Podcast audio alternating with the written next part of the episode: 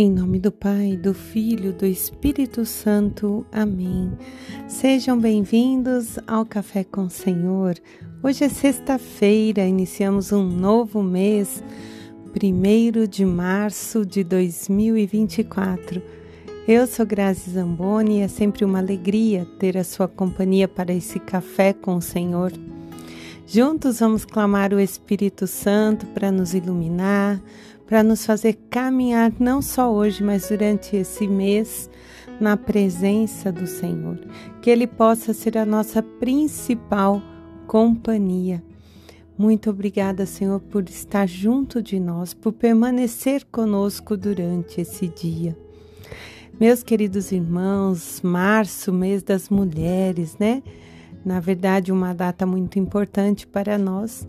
Então, já deixo aqui é, meu carinho a nós que batalhamos, que cuidamos, que nos colocamos, né, a fazer o melhor por aqueles que nós tanto amamos. E também é o mês de São José. É, agora nós vamos ter, né, dia 19, o dia de São José. Ele que também protetor, padroeiro, da Sagrada Família, né, que provém para Maria, para Jesus, que tem assim o, o santo do silêncio, né, o homem da sabedoria. Que nós possamos caminhar durante esse mês vivendo essa quaresma dessa maneira silenciosa. Meus irmãos, hoje a palavra nos leva a caminhar, né? Olhando para as maravilhas do Senhor, vai dizer o Salmo 105. Lembrai-vos sempre as maravilhas do Senhor.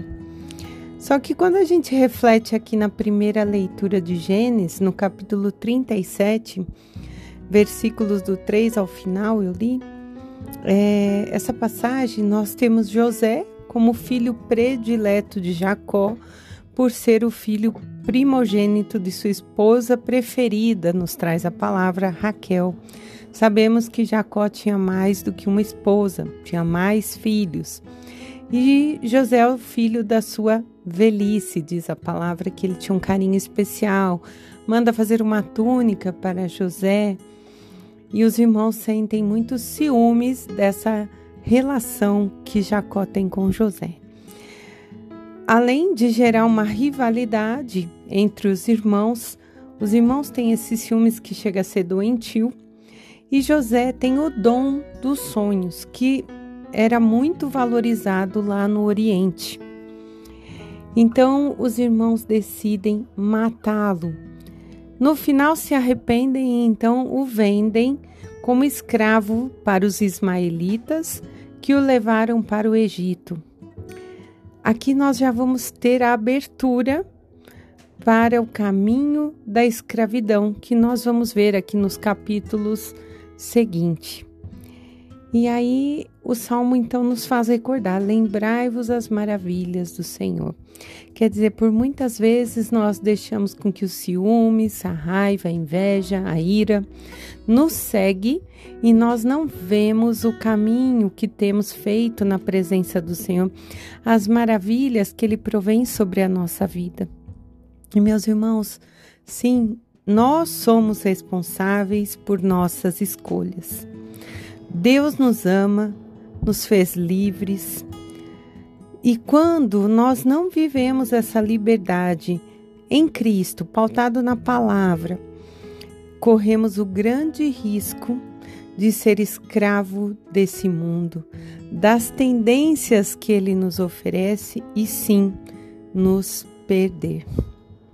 Então a gente tem que sempre ficar atento porque foi todo aquele ciúmes, toda aquela hum, incompatibilidade que levou, olha, uma, uma, um ciúmes de família leva aquele povo, uma nação para a escravidão. E o evangelho hoje é de São Mateus, capítulo 21, do 33 ao 46, que Jesus está contando uma parábola que um proprietário tinha uma grande vinha e colocou é, com muitas uvas. construiu uma torre de guarda. Depois alugou a alguns agricultores e viajou para o estrangeiro. Quando se deu o tempo da colheita, ele mandou seus servos até os agricultores para receber seus frutos. Esses, porém, é, espancaram, mataram e apedrejaram os que vieram. Quer dizer, a ganância nós estamos vendo, né? Aí ele manda outro número maior de servos. E novamente mataram, espancaram aos que ele tinha enviado.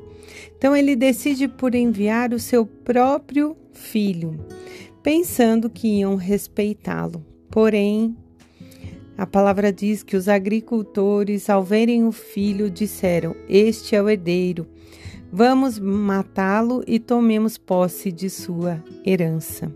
Então fizeram isso. Aí Jesus pergunta: quando o dono da vinha voltar, que fará com esses agricultores? E eles responderam: dará triste fim a esses criminosos e arrendará a vinha a outros agricultores, que lhe entregarão os frutos no tempo certo. Então Jesus diz assim: Nunca leste nas Escrituras a pedra que os construtores rejeitaram, é a que se tornou a pedra angular. O reino de Deus vos será tirado e entregue a um povo que produza frutos. Nessa hora, os sumos sacerdotes e os fariseus ouviam e entenderam que estavam falando deles e queriam prendê-lo mas estavam com medo porque era muito grande a multidão que seguia a Jesus e tinham ele como um profeta. Aí nós vemos aqui né, esse, esse emblema entre as duas leituras, né? Que dois pontos chamam a atenção lá. Nós vemos os ciúmes, a inveja, e aqui nós vemos a ganância, por possuir aquilo que não lhe pertence, né? Por querer ter vantagem. E essa realidade é porque essas pessoas não têm Jesus na sua vida. Depois, Jesus finaliza aqui mostrando que os próprios fariseus, é, os mestres, aqueles que ensinavam a palavra, iam ter né, o, a vinha tomada da mão deles. E eles sabiam porque ensinavam, mas não viviam o que estavam ensinando. E Jesus, meus irmãos, como a palavra é clara, é a pedra angular. E se nós não caminhamos com Ele, se Ele não é o centro da nossa vida, nós acabamos nos perdendo.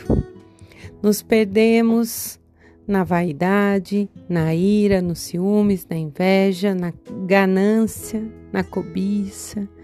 Vamos nos deixando corromper pelos pecados capitais, pelos pecados espirituais. E aí, quando nós vemos, estamos sem rumo, sem centro.